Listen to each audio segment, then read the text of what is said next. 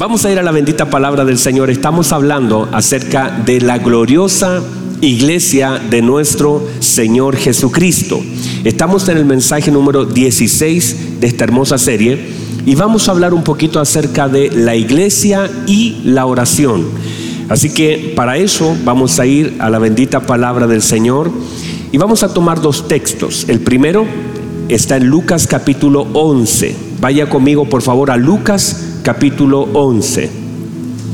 Ahí vamos a tener el primer texto y luego nos vamos a pasar a Mateo capítulo 6, versículo 5. Ahí vamos a tener también una lectura de la palabra del Señor.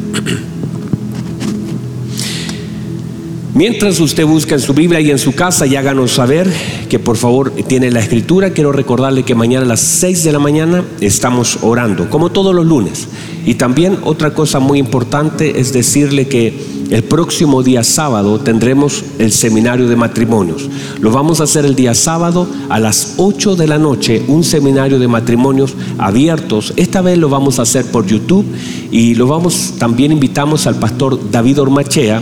Vamos a tomar junto a mi esposa Marcelo Mariela y el pastor David una, un área que es muy sensible llamada las finanzas en el matrimonio. Así que creo que es un tema muy importante para tratar en relación a cómo nosotros debemos tratar bíblicamente las finanzas en nuestro matrimonio, así que queda cordialmente invitado para el próximo sábado.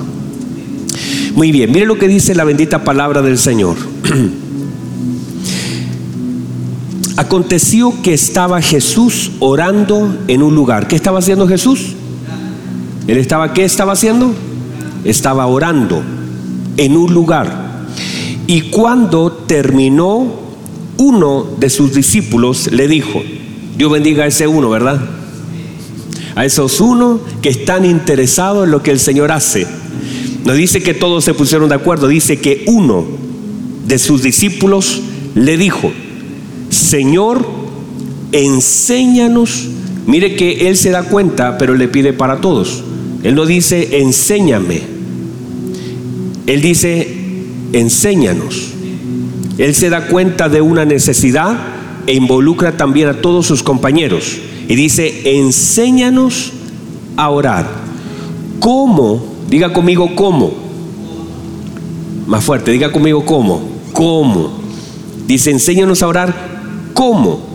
También Juan enseñó a sus discípulos. Ahora vamos a irnos a Mateo capítulo 6 versículo 5, y el Señor dice lo mismo, pero me parece más instructiva esta forma para que lo tengamos claro. Mire lo que dice, y cuando ores, no seas como los hipócritas, porque ellos aman. ¿Qué hacen ellos? Ellos aman. ¿Qué aman ellos? Aman el orar en pie en las sinagogas y en las esquinas de las casas para, ¿para qué? Para ser visto de quién? De los hombres. De cierto os digo que ya tienen su recompensa. Mas tú, cuando ores, entra en tu aposento y cerrada la puerta, ora a tu Padre que está. ¿Dónde está el Padre? El Padre está en secreto. Y tu Padre que ve en lo secreto, te recompensará en público. Y orando, no uséis vanas repeticiones. Esta, palabra repetición quiere decir conversación tediosa, algo tedioso, repetitivo. Como los gentiles que piensan, ¿qué hacen los gentiles? Los gentiles piensan. ¿Qué piensan los gentiles? Que por su palabrería serán oídos. No os hagáis pues semejantes a ellos, porque vuestro Padre sabe de qué cosas tenéis necesidad antes que vosotros le pidáis. Muy bien, tome asiento y usted en su casa, por favor, levántese de la cama. Bueno, a veces nosotros damos por asumido algunas cosas que hacemos. Pero no quiere decir el hecho de que nosotros lo hagamos siempre, quiera decir, Elías, corte para allá para mirarte eso, hijo, viene. No quiere decir que lo hagamos siempre, lo hagamos bien. Hay muchas cosas que nosotros constantemente hacemos, pero las hacemos mal. O sea, yo puedo tener repetición sobre un asunto y estar haciéndolo completamente mal siempre. De hecho, Danielito es instructor físico, ¿verdad? Es personal training, ¿verdad? Eras, pero, pero todavía lo eres. no lo haces, pero lo eres, ¿verdad? y a veces usted va a darse cuenta, Danielito, que hay personas que van al gimnasio todos los días y hacen todos los días los ejercicios, pero los hacen mal. Y una persona puede hacer 20 repeticiones y las 20 hacerlas mal. El problema de hacer algo mal es que el resultado también es malo. Cuando yo hago las cosas mal, se manifiestan por el resultado. Entonces la gente a veces dice, no, si yo voy todos los días al gimnasio, y está bien que vaya, ¿verdad? Tenemos que, todos tenemos que ir, ¿verdad? Cuando se abran, vamos, ahora tenemos una buena excusa para decir es que no puedo ir. Porque el hacer algo no quiere decir que lo esté haciendo bien sino que muchas veces yo hago las repeticiones de un mismo ejercicio, pero lo hago completamente mal. Y el problema de eso es el resultado que obtengo. Entonces hay muchas personas que haciendo menos logran más por hacerlo bien. No sé si me explico. Logran más haciendo menos porque lo hacen bien. Entonces el problema cuando uno lo hace mal es un riesgo. Y finalmente a veces hasta es una pérdida de tiempo. La gente hace un ejercicio mal y quiere ver buenos resultados. En, la oración es un poquito igual. Muchas personas lo hacen mal. Y usted dice, ¿se puede orar mal? Claro que sí. Santiago dice, piden. ¿Y qué dice? Santiago 4.3 dice, piden y, lo, y piden mal. Y piden mal para gastar en vuestros deleites. Entonces el problema no es que pidan, el problema es que lo hacen mal. Hace un tiempo atrás yo conté esta historia cuando me sucedió, pero la quiero volver a refrescar. Yo viajé, no voy a decir al país, porque viajé a un país y en ese país me recibió un pastor. Y de pronto cuando el pastor me lleva su auto, un auto hermoso, veo que el pastor pone la palanca de cambio, que era automática, el, auto era automático, lo dejó en un lugar. Y yo lo miré, yo soy muy observador, soy mirón, muy observador. Y vi que dejó la palanca de cambio en un lugar, pero no le dije nada. Pero cuando él comenzó a avanzar, me di cuenta que él había dejado la palanca de cambio en el cambio 3 del automático. Entonces y el auto lo llevaba a 90 kilómetros por hora y el ruido del auto era pero terrible. El auto haciendo una fuerza tan grande porque estaba en el cambio equivocado. Entonces yo, como no tenía tanta confianza con él, le dije, pastor, ¿hace cuánto tiene el auto? Me dijo, no, lo tengo hace como ocho meses. Un auto hermoso. Y yo le dije, y antes tuvo un mecánico automático. Me dijo, mecánico. Ah, Pastor, ¿y no ha pensado mover la palanquita que está allí como para el otro lado? Porque noto como un ruido, trataba de ser muy protocolar, porque me estaba invitando a su iglesia y no quería como generar una incomodidad. Entonces le dije, ¿no ha pensado mover la palanca un poquito para acá? Me dijo, no, no, si estos autos son así y este auto, el motor funciona. Y, él me insistía y yo sabía que estaba equivocado.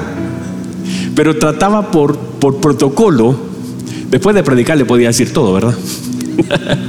y, de pronto yo le insistí, le dije, pero tal vez si la pone al otro lado, el motor va a andar más tranquilo. Y me dijo, no, pastor, si estos autos son... hermano, me porfió el pastor. Y el problema de cuando alguien me dice que no, hermanos, y como yo soy más porfiado que, que él, entonces cada vez que me subía, yo me quedé callado, fuimos, eh, eh, llegamos a la iglesia, prediqué y luego fuimos a comer y, yo lo miraba, hermano. Y, con esa mirada que yo miraba para el lado y yo dentro de mí no le decía nada, hablábamos de la predicación, del mensaje y yo le miraba, la, me dan ganas de agarrar esa palanca y movérsela de una patada para el lado, porque yo veía sufrir al auto, sentía el auto mal. Y yo le decía, ¿y cuánto le da este auto? No, pues este es gastador, pero era gastador porque lo estaba llevando mal. Y llevaba ocho meses forzando una caja. Entonces, llegamos a un peaje y ya fuimos a usar. Le dije, ¿sabe, pastor? Mire, la predicación estuvo buena, la comida estuvo muy buena, pero cambie esa palanca. Agarre la palanca y por último, si no funciona, la vuelva al lugar, pero mueva la palanca de lado. Y el pastor como que me dio medio decidido, ya le había hablado tantas veces que ya le dije, mire, mueva la palanca. Y el pastor dijo, bueno, total, la voy a... Cuando la movió, uy, el auto hermano parece que me empezó a hacer masaje en la espalda. El asiento empezó a abrazarme. El auto, hermano, empezó tan suave a andar. Después de ocho meses, ese auto comenzó, tomó una nueva velocidad. Porque llegaba solamente a los 90 y no le daba más. Tomó una nueva velocidad. El motor parejito, la economía bajó. Entonces, ¿qué digo con todo eso? No estoy haciendo una clase de, de autos, sino que, que a veces hacemos siempre las mismas cosas y las hacemos mal. El problema de eso es el daño que provocamos cuando lo hacemos, la frustración que tenemos y el poco rendimiento que alcanzamos en la vida. Y muchas veces reclamamos y creemos que esto es todo, pero no es todo. Solamente que lo estábamos haciendo mal. Por eso, cuando los discípulos le dicen al Señor, Señor, enséñanos a orar. No es que los discípulos no oraban, todo israelita oraba, oraba tres veces al día, hasta los más malos. Recuerden el fariseo que se para y dice, Señor, te doy gracias porque yo no soy como ese que está allá. Yo no soy como ese que está allá. Yo oro tres veces al día. Hasta los perversos oraban tres veces al día. O sea, el problema no era la falta de oración, pero había algo que ellos veían en el Señor que ellos no tenían en sí.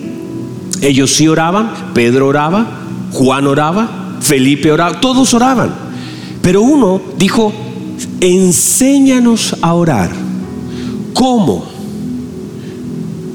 Juan enseñó. No dice lo que Juan enseñó, dice cómo Juan enseñó. Ahora, ojo por favor, que de pronto el discípulo fue un poquito atrevido. Digo, como lo hizo él, también hágalo usted con nosotros. Si el Señor, ¿sabe lo que hizo el Señor? No le dijo, a ver, no me venga a comparar a mí. Porque en el Señor no había orgullo, sino que vio que Él usó una llave, la necesidad de aprender. Y el tema es que no solamente es que Dios nos quiere enseñar, es que a veces nosotros no queremos aprender. Cuando usted pide las cosas correctas, el Señor, cada vez que sus discípulos le pidieron algo correcto, que estaba a la luz de la palabra, que él quería hacer y darles, el Señor nunca se lo negó cuando se lo pidieron.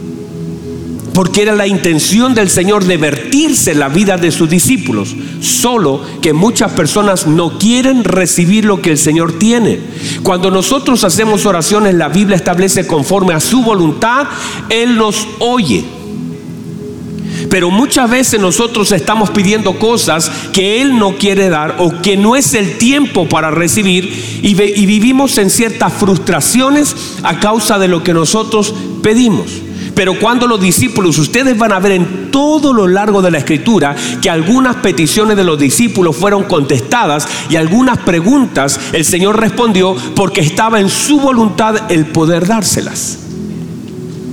Entonces, parte, mire, mire por favor, cuando los discípulos, dice la escritura, Lucas 11, que el Señor estaba orando. Y que los discípulos entonces le dicen al Señor, enséñanos a orar, no porque oían como Él oraban, sino porque veían lo que Él hacía. O sea, mire por favor, en los discípulos, cuando le dicen al Señor, enséñanos a orar, no están no es que hayan escuchado la oración de Jesús, es que vieron el resultado de la oración en la vida de Él. Porque lo más importante no es lo que yo digo en sí, sino la oración se evidencia, o sea, la evidencia de la oración es no el resultado de ella fuera de mí, sino dentro de mí. Otra vez, el resultado de la oración no es que lo pedí y lo recibo, sino qué provoca en mi vida, cómo mi vida es transformada por medio de la oración. O sea, el hecho es que no, los discípulos no le dicen enséñanos a orar porque tú oras muy lindo. Enséñanos a orar porque qué bonito que habla Señor. No es eso, sino la evidencia de la oración en la vida de Jesús es lo que lleva a los discípulos a pedirle que les enseñe a orar. ¿Por qué? Porque la oración no solamente tiene una evidencia externa, sino lo más importante es que la oración tiene una evidencia interna. ¿Qué provoca? Ahora ponga atención, yo sé y usted, usted también lo sabe, lo hemos dicho muchas veces, que en sí la oración no es que tenga poder. El poder lo tiene Dios y que lo manifiesta muchas veces a través de las oraciones. Pero sí la oración, cuando es una oración correcta, establecida, bíblica, se manifiesta no solamente en lo que recibo, sino en lo que después de orar sucede en mí. Por ejemplo, Ana, Ana estaba, dice la escritura, que oró largamente. ¿Y cómo se sabe que esa oración surgió efecto en sí? Porque cuando ella se levantó, no se levantó embarazada. No es que ella escuchó una voz diciéndole, te voy a dar un hijo por orar. No, sino que después de haber orado, Dice la escritura que se levantó y no estuvo triste, sino que comió y se fue a su casa. Algo que ya no había pasado hace años. Quiere decir que en sí la evidencia de la oración fue la manifestación de su vida. No fue el Samuel que llegó más tarde, sino que fue que ella se levantó dice que comió y dice que ya no estuvo más triste, dejó de pelear con Penina, dejó de llorar con el Cana y se levantó y no estuvo más triste. Eso es una evidencia de una vida de oración que ya no estoy peleando con la gente. Ana cuando se levanta deja de pelear con Penina, deja de dejar de comer por lo que Penina dice, porque ella está condicionada a lo que Penina dice, a lo que Penina piensa, a lo que el Cana dice, pero cuando ella ora, ahora ella suelta Penina, ella suelta el Cana, ella suelta su petición delante de Dios y ahora se levanta y ya no está triste. Y esa es una evidencia de la oración. Porque puede ser que usted venga y ore delante de Dios y en este día usted ore delante de Dios. Y no quiere decir que lo que usted ora, usted lo reciba ahora mismo. Pero la evidencia de la oración que hizo una oración de corazón, de profundidad, con entendimiento, es que cuando se levanta, incluso aquello para lo que ya me arrodillé, ya no es tan significativo en mí. Yo puedo arrodillarme por una necesidad, pero puedo levantarme con la misma necesidad, pero sin la carga de la necesidad. O sea, yo me arrodillo con la carga de una necesidad, pero cuando me levanto, la necesidad sigue estando allí. Lo que no está es la carga de la necesidad. Porque la carga ya la transferí, la necesidad puede estar, pero ya no es una carga en mí. No sé si alguien lo puede recibir. O sea, cuando yo estoy orando, yo voy a las plantas del Señor angustiado. Por ejemplo, Ana oró por un hijo, no tenía hijo. La Biblia dice que ella era estéril. Cuando ella se pone a orar, ella lloró. Lloró por Penina, lloró por el Cana, lloró por su hijo, lloró amargamente porque tenía una carga tan grande de aquello que no tenía. Pero cuando se levanta, todavía no tiene un hijo pero sí ya no tiene el dolor que le provocaba Penina, ya no tiene el dolor que le provocaba el Cana y ya no tiene la carga de no tener un hijo porque ella su carga la transfirió. Se levanta con la misma necesidad, pero sin el dolor que la llevó a orar. Y cuando eso sucede, todo cambia. No sé si están acá todavía. Pero cuando eso sucede, todo cambia. Entonces, puede ser que no cambie la necesidad, pero yo soy transformado. Ya, no es que cuando tú oras por tu marido, cuando tú oras por tu hijo, cuando tú oras por un trabajo, puede ser que tú te arrodilles sin trabajo Y pero cuando estás orando delante de Dios, transfieres esa carga, Señor, yo no puedo con esto, yo necesito un trabajo. Y cuando te levantas, no es que haya un contrato en la mesa, pero dejaste tu, tu carga en las manos de aquel que pueda hacer algo. Y todo el dolor y todo el temor que te... Porque no es el, temor, no es la necesidad de trabajo, sino es la necesidad de provisión. Y cuando tú te arrodillas, tú le dices, Señor, no tengo trabajo, quiero un trabajo. Y el Espíritu de Dios te la carga porque la entregas a Él y te levanta libre. Todavía no hay contrato firmado. Todavía no hay una palabra tal vez profética que te diga que está hecho. Pero ya tienes la confianza dada por el Espíritu Santo de que Él es tu proveedor, que Él es tu sustento, que ya hay una, una seguridad plena acerca de quién es tu sustento. No tienes todavía el contrato de trabajo pero tienes la seguridad obra del Espíritu Santo, porque a veces nos equivocamos en la forma en cómo oramos y en la medida que oramos el Espíritu Santo nos va direccionando, porque la Biblia dice que el Espíritu Santo nos guiará. De hecho, yo lo he contado un par de veces. Yo estaba orando por mi hijo hace dos o tres años atrás, poniéndole la mano sobre la cabeza en la cama de mi hijo y yo diciéndole, Señor, cuida a mi hijo, que no le pase nada malo, que nada le toque, que no venga un malo a destruirlo, que la mano del hombre, que no tenga abuso. Que yo empecé a orar así mientras yo estaba poniendo la mano en la cama. Mi hijo ya estaba durmiendo y yo tenía mi mano puesta sobre su cabeza, sobre su vientre. Padre, en el nombre de Jesús, que no le pase nada malo. Padre, y mientras estoy orando, yo digo, ¿qué estoy haciendo? Porque la base de mi oración era el temor.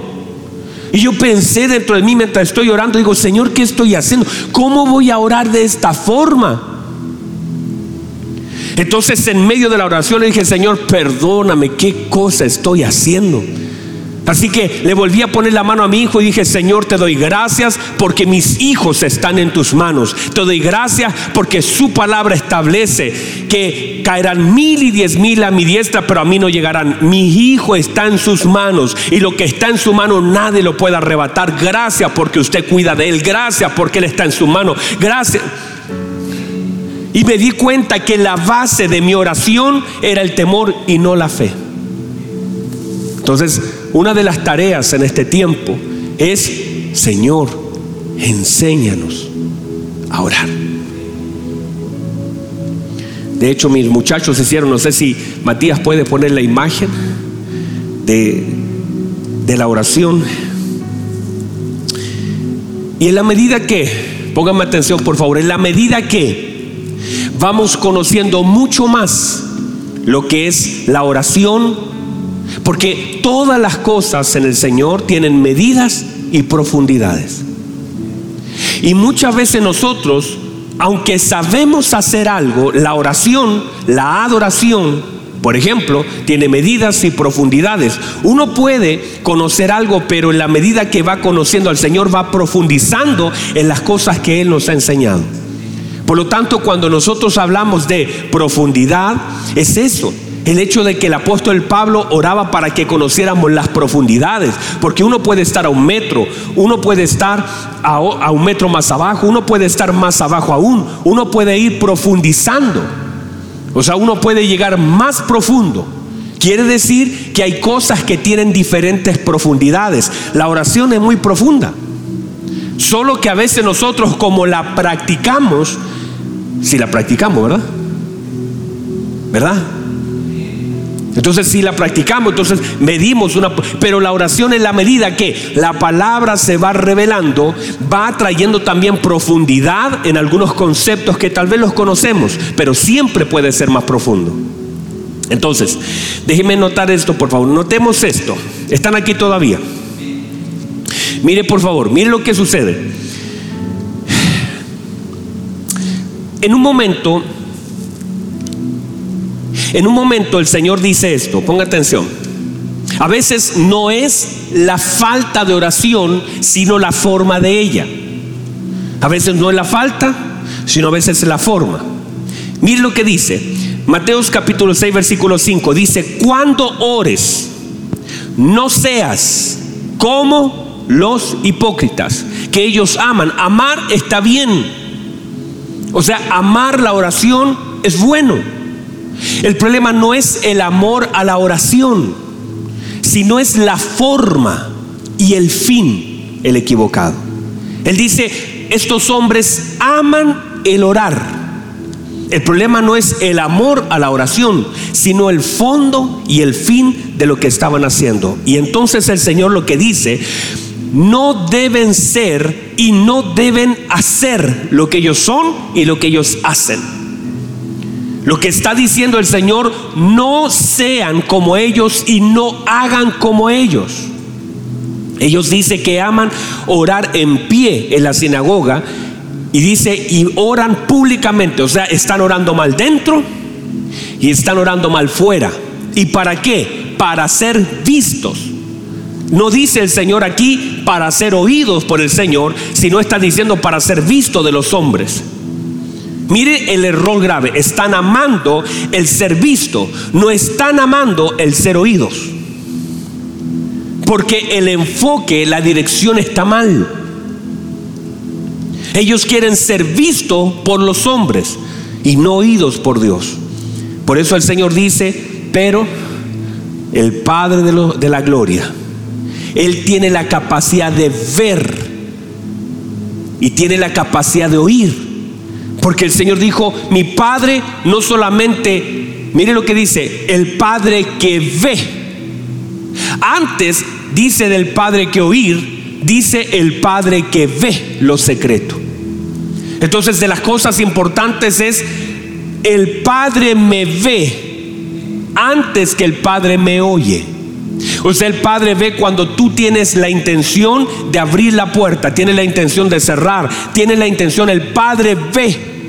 Y el Padre conoce las intenciones del corazón, por lo tanto la Biblia dice, vuestro Padre ve lo secreto y luego dice, y el Padre oye. Pero qué importante es esto, pónganme atención. Míreme por favor, qué importante es saber que mi Padre ve. ¿Sabe por qué? Porque hay una cantidad de padres que no tienen la capacidad de ver. No ve lo que nos pasa, no sabe lo que sentimos, no ve lo que hicimos. Y a veces las frustraciones más grandes vienen justamente por padres que no ven. Hay personas que no tienen la capacidad de ver lo que hacemos. Pero entonces cuando la Biblia me dice y el Señor me dice, mi Padre ve, uy, que tener un Padre que te vea es hermoso, considerando que muchos padres no tienen idea, lo que nunca supieron lo que pasó, nunca supieron lo que sentimos. Y saber que nuestro Padre ve es tan sanador, porque mi Padre ve mi dolor, mi Padre ve mi angustia, mi Padre conoce mis enemigos. Mi padre conoce mis frustraciones. Mi padre ve. Su padre ve. Y su padre oye. Entonces la oración, dice el Señor, la oración íntima tiene evidencias públicas. Pero la evidencia pública no es la evidencia que necesariamente que lo que Dios hace hacia afuera, sino lo que Dios hace en mí, que la gente lo puede ver. O sea, no, cuando la Biblia dice el Padre que ve lo íntimo, tiene recompensa, esa palabra es paga la deuda pública. O sea, es, es ese Padre que ve en lo íntimo, en lo secreto, te recompensará públicamente. Lo que quiere decir eso es que ese padre que ve que estás allí de rodillas y que te oyó allí de rodillas, que estuviste en el cuarto íntimo, ahora hay una evidencia pública, pero yo soy la evidencia pública. A veces la persona piensa, ah, no, que mi padre que, ve, ve el secreto lo hará públicamente. Entonces en una congregación la gente va a ver lo que... No, no es eso sino que yo soy la evidencia pública de ese que soy en lo íntimo. Yo soy la evidencia pública, o sea, la gente públicamente ve en mí lo que ellos no vieron que yo hice allá. O sea, soy la evidencia pública de la transformación en lo íntimo. Entonces no podemos estar buscando, porque no es lo que a veces nos dijeron, no, Dios, el, Padre recompensará en público. Entonces necesitamos público para que... No, no es eso. Yo soy la manifestación pública de la transformación del Señor en lo íntimo. Entonces yo soy la recompensa, esa, recompensa pública se ve por cuanto yo públicamente manifiesto lo que el Señor íntimamente hizo. No sé si me explico. No está muy entusiasmado usted, hermano. Espero que la gente ahí esté más entusiasmada que los que están acá, porque... Muy bien, entonces, Dios no responde por lo que digo Dios responde por lo que soy. Dígame, eso. Qué caramba. Dios no responde por lo que digo. ¿Por qué? Porque ellos dicen, dice el Señor, e, estos hombres que oran piensan que por su palabrería, por lo que dicen, serán oídos. El Señor no responde por lo que la gente dice. La respuesta del Señor no va por lo que la gente dice. Por eso el Señor dice, ellos piensan, ellos están pensando que por lo que dicen, el tema lo que piensan, hay una raíz. Lo que yo pienso, esa es la raíz. Estoy pensando y esa es la raíz la fuente. Estoy pensando que por lo que digo, el Señor no responde por lo que tú dices. El Señor responde por lo que tú eres y por la intención de lo que Él conoce, no por lo que digo. Yo puedo decir mil cosas, pero Dios no responde por lo que la gente dice. Dios responde por su palabra, Dios responde por la intención y por su voluntad. Entonces lo más importante no es lo que digo, sino lo que hay en mi corazón, porque mi corazón es la fuente de donde sale lo que yo hablo. Entonces el Señor dice esto, no se hagan semejantes a ellos. ¿Por qué? Porque no debo imitar lo que la gente hace, sino que la oración debe formarme a la imagen de Cristo y no debo ser la imagen de un hombre. Yo no estoy tratando de ser como un hombre, sino que la oración me forma a la imagen. Por eso Él dice, no se hagan semejantes a ellos, sino que la oración me hace semejante a Él. Entonces mire lo que dice el Señor. No os hagáis semejantes a ellos, porque vuestro Padre sabe de qué tenéis necesidad Note por favor, lo que está diciendo el Señor, espero que estén allí, es que yo no voy a informar al Señor sobre lo que necesito. No es que yo le esté informando al Señor sobre mis necesidades, sino que, póngame atención a esto, voy al ámbito legal de Dios porque la oración es el ámbito legal de Dios. Otra vez, la oración es el ámbito legal de Dios. Cuando el Señor se para en el Jordán, va al Jordán, y Juan le dice, no, no, no, yo no te puedo bautizar. ¿Cómo tú vienes a mí si yo no soy digno de desatar la correa de tu sandalia? Y el Señor Jesucristo le dice, deja porque es necesario, porque conviene que cumplamos toda justicia. Quiere decir, nos conviene operar en el ámbito legal de lo que Dios ha establecido. A otra vez, hermano. Nos conviene operar en el ámbito legal de lo que Dios ha establecido. Marlon, nos conviene operar en el ámbito legal de lo que Dios ha establecido. Otra vez, a usted que me está viendo, le conviene operar en el ámbito legal de lo que Dios ha establecido porque Dios es un Dios legal y responde a la legalidad de su palabra. No importa lo que usted necesite, si está fuera de lo legal, no funciona. O sea, Dios es un Dios legal que establece sus leyes, sus decretos, sus, sus, preceptos y Él se mueve en el ámbito legal. Y cuando yo quiero sacar al Señor del ámbito legal, eso es corrupción. Y Dios no es un Dios corrupto. Por eso Dios se establece en ámbitos legales. Y entonces, ¿por qué entonces hablamos del ámbito legal de la oración? La ley de la, diga conmigo la ley de la oración.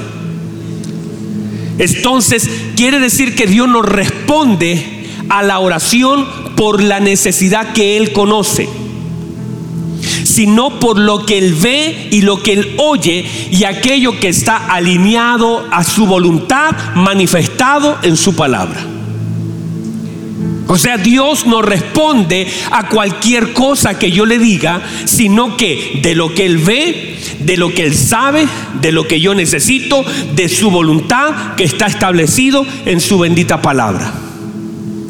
Entonces no es que yo cualquier cosa, mire que los discípulos le dicen al Señor, quiere que pidamos que descienda fuego del cielo. ¿Cómo vas a orar así? ¿Cómo vas a pedir? Porque no importa lo que pidas, usted puede pedir cualquier cosa. El tema es que Dios no responde cualquier cosa. Entonces ponga atención, con esto voy a cerrar, que es muy importante, y a las 12 retomaré esto que es tan fuerte. Entonces lo que el Señor está diciendo es que debo tener conciencia de mis necesidades, porque puedo estar pidiendo justamente lo que no necesito y puedo dejar de pedir lo que sí necesito. Uno equivocadamente muchas veces está pidiendo lo que no necesita. Por ejemplo, a veces hay personas que piden más tiempo, pero en realidad lo que necesitamos no es tiempo, sino orden. Hay gente que dice, uy Señor, que se alargue el día y oran, Señor, que Señor, que se alargue. El problema no es el tiempo, el problema es el orden. Porque la Biblia dice que todo tiene su tiempo, por lo tanto, cada cosa encaja en el lugar correcto. El problema no es el orden, el, tiempo, sino el orden. Y ponga atención a esto, porque si tuviera más tiempo, más desorden tendrías. No es un problema de tiempo porque la gente si se le incrementa, por ejemplo, a Marlon ya no, ya no tiene 24 horas. El Señor dice, de hoy en adelante Marlon tendrás 28 horas. Y el problema es que no es que solamente aumentó el tiempo, sino que el mismo desorden tiene más espacio para que sea multiplicado. Entonces, a veces nosotros estamos pidiendo mal algo porque falta entendimiento. Por eso, una de las manifestaciones de la oración es el entendimiento. Y muchas veces la falta de entendimiento nos hace pedir cosas equivocadas. No es, que necesite más tiempo, es que necesito más orden. Necesito renuncia en algunos casos. Necesito conciencia necesito entendimiento. No es que requiera más tiempo. Necesito ordenar mi vida. Y tal vez le debo pedir al Señor que me haga consciente de aquellas cosas que están mal y que necesitan ser ordenadas, que necesito renunciar. Hay cosas que tengo que sacar de mi vida, hay cosas a las que tendré que renunciar, hay espacios que tendré que dejar. No es falta de tiempo, es falta de orden.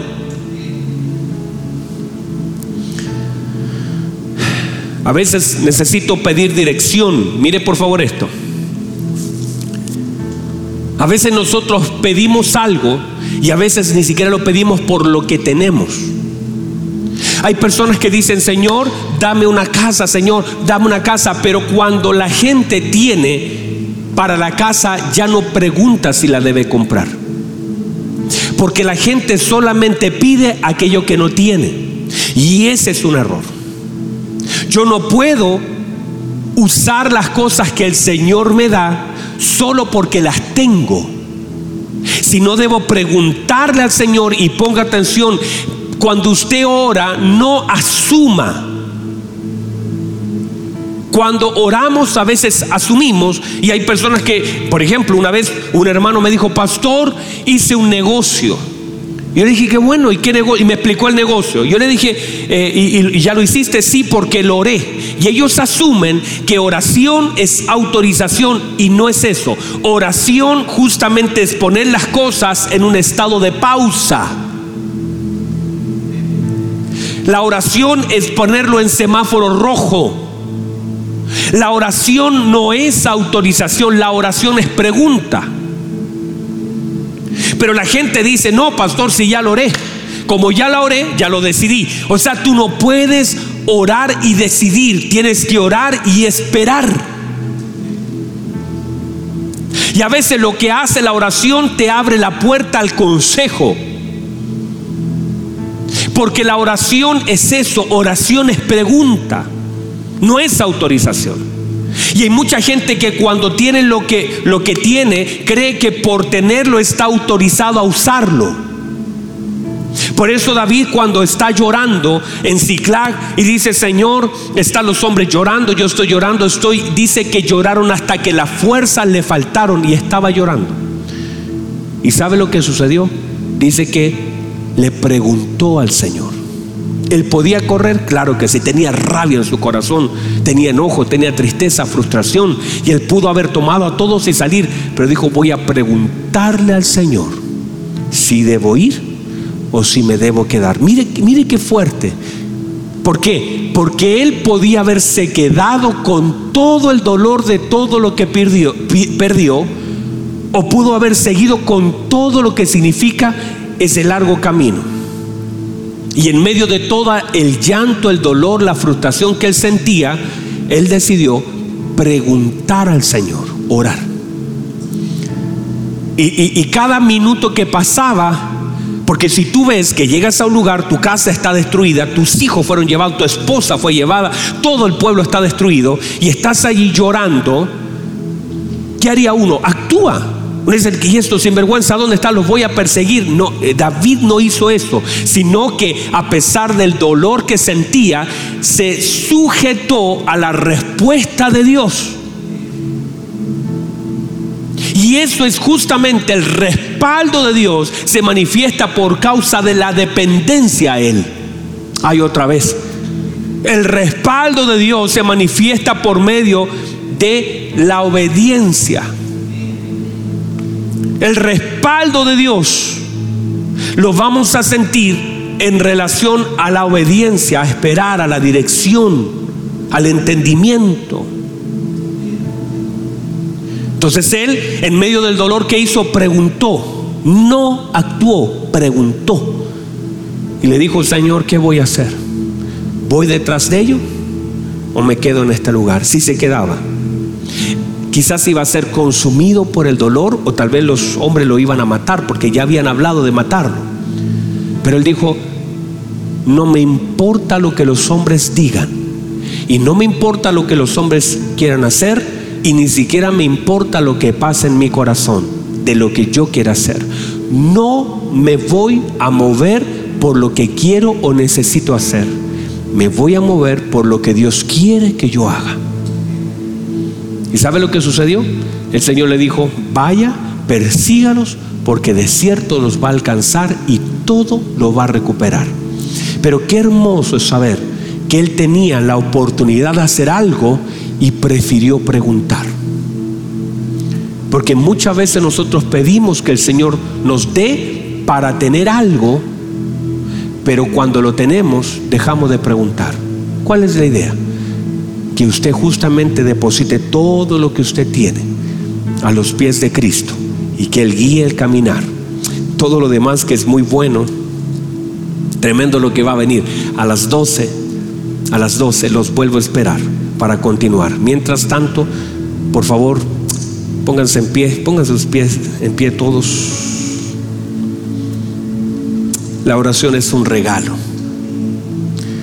Ah, reciba eso, la oración es un regalo que el Señor nos dejó.